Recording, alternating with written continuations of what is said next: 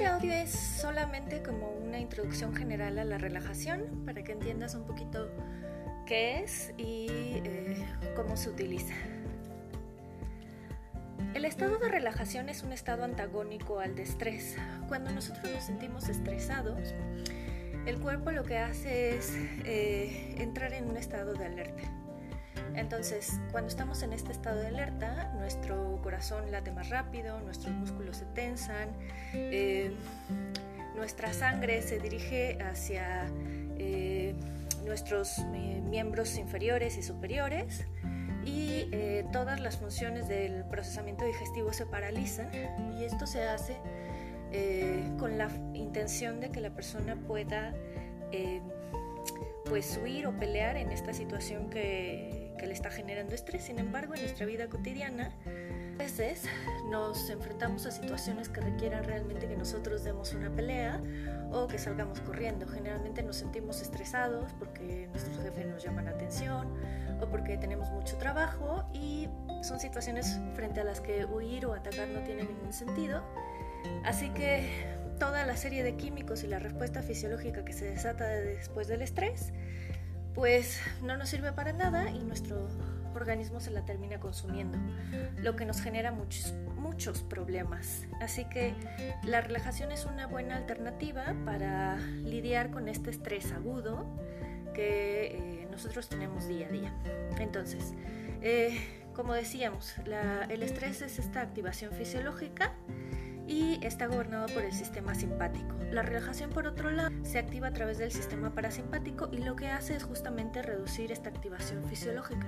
Y es por eso que se utiliza cuando nosotros tenemos estrés y también se puede utilizar para enfrentar otras emociones, como la ansiedad o el miedo o el enojo o básicamente todas estas emociones que son como de alta intensidad o frecuencia que nos generan como esta descarga de energía. Vale, entonces, eh, a lo largo de esta eh, pequeña serie de audios vamos a ver dos tipos de relajación, principalmente que son los que, se encuentran. Son eh, relajaciones de tipo fisiológicas y relajaciones de tipo cognitivas. Las relajaciones fisiológicas que no vamos a ver aquí es el biofeedback. Las otras que sí vamos a checar son relajación muscular progresiva y la respiración diafragmática, que es particularmente una de mis grandes favoritas y yo personalmente la utilizo mucho. Eh, y en cuanto a las relajaciones más cognitivas, tenemos la relajación autógena, de la que ya hay un audio, y la relajación por imaginación guiada. Es importante saber que cada uno de nosotros tiene mejor respuesta con un tipo específico de relajación. Como dije, a mí me gusta mucho la respiración diafragmática, pero eso no quiere decir que al resto de las personas les vaya a funcionar. A muchos de mis pacientes, de hecho, les hace mucho mejor la relajación muscular progresiva, sobre todo, por ejemplo, si lo que tienen son contracturas musculares y dolores por esas contracturas musculares. Esa es, por ejemplo, una de las mejores. La relajación autógena, por ejemplo, es algo que eh, funciona bastante bien para dormir. De hecho, hay algunas como meditaciones que utilizan un poco de autógena y un escáner general corporal que eh, tiene como esta intención. Y eh, a mí particularmente me gustan mucho los ejercicios de imaginación guiada porque nos permiten como desconectarnos de esta situación y viajar a lugares bonitos en donde nos podemos eh, sentir tranquilos, pero también tenemos otro tipo de emociones más agradables. Entonces, eh, a cada persona le funciona distinto eh, diferentes tipos de relajación y bueno, lo importante es pues eh, practicarla, ver cuál te funciona mejor y hacerlo con regularidad para obtener sus, sus beneficios. antes de empezar con cualquier tipo de relajación es importante controlar el ambiente cerciorarse que dentro de lo que quepa eh, se puedan controlar los ruidos, que se puedan controlar las interrupciones, que uno utilice ropa cómoda, eh, que decíamos que se haga una práctica regular para realmente disfrutar de los beneficios. Quizás la primera vez que la practiques no sientas grandes cosas, pero con la práctica, sobre todo la relajación muscular progresiva y la respiración diafragmática tienen grandes beneficios. Eh,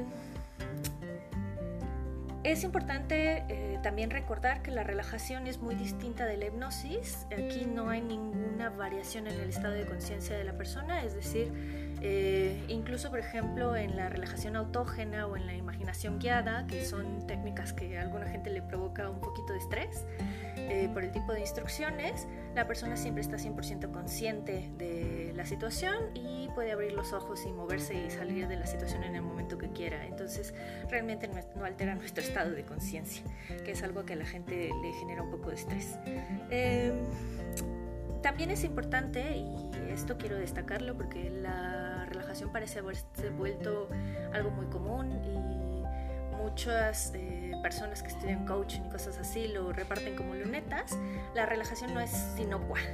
Entonces está contraindicadísima y con rojo y en negritas para personas que tienen delirios y alucinaciones. No es nada recomendable hacerlo porque aumenta la frecuencia de estas situaciones. Y también es importante tener cuidado en aquellas personas que ya han tenido episodios de despersonalización o de realización. La despersonalización es cuando siento que yo, soy, yo no soy yo y la de realización es cuando siento que el mundo no es, no es de verdad, no es real, que no está pasando lo que, lo que estoy viendo. También eh, puede estar contraindicada en personas que tengan periodos de epilepsia eh, severa o narcolepsia porque puede ayudar a, inducir una crisis. No es una causa-efecto, sin embargo, sí es importante tener bastante cuidado. Y eh, un detallito general es que cuando uno la practica después de comer, eh, esto puede generar una sensación como de eh, somnolencia. entonces, si quieres evitarlo, pues obviamente hay que evitar la práctica posterior al alimento. En fin. Bueno, espero que eh, te queden claros más o menos las indicaciones generales de, la relajación y que en los audios siguientes puedas encontrar alguna que sea realmente beneficiosa para ti en el momento que de verdad la necesitas.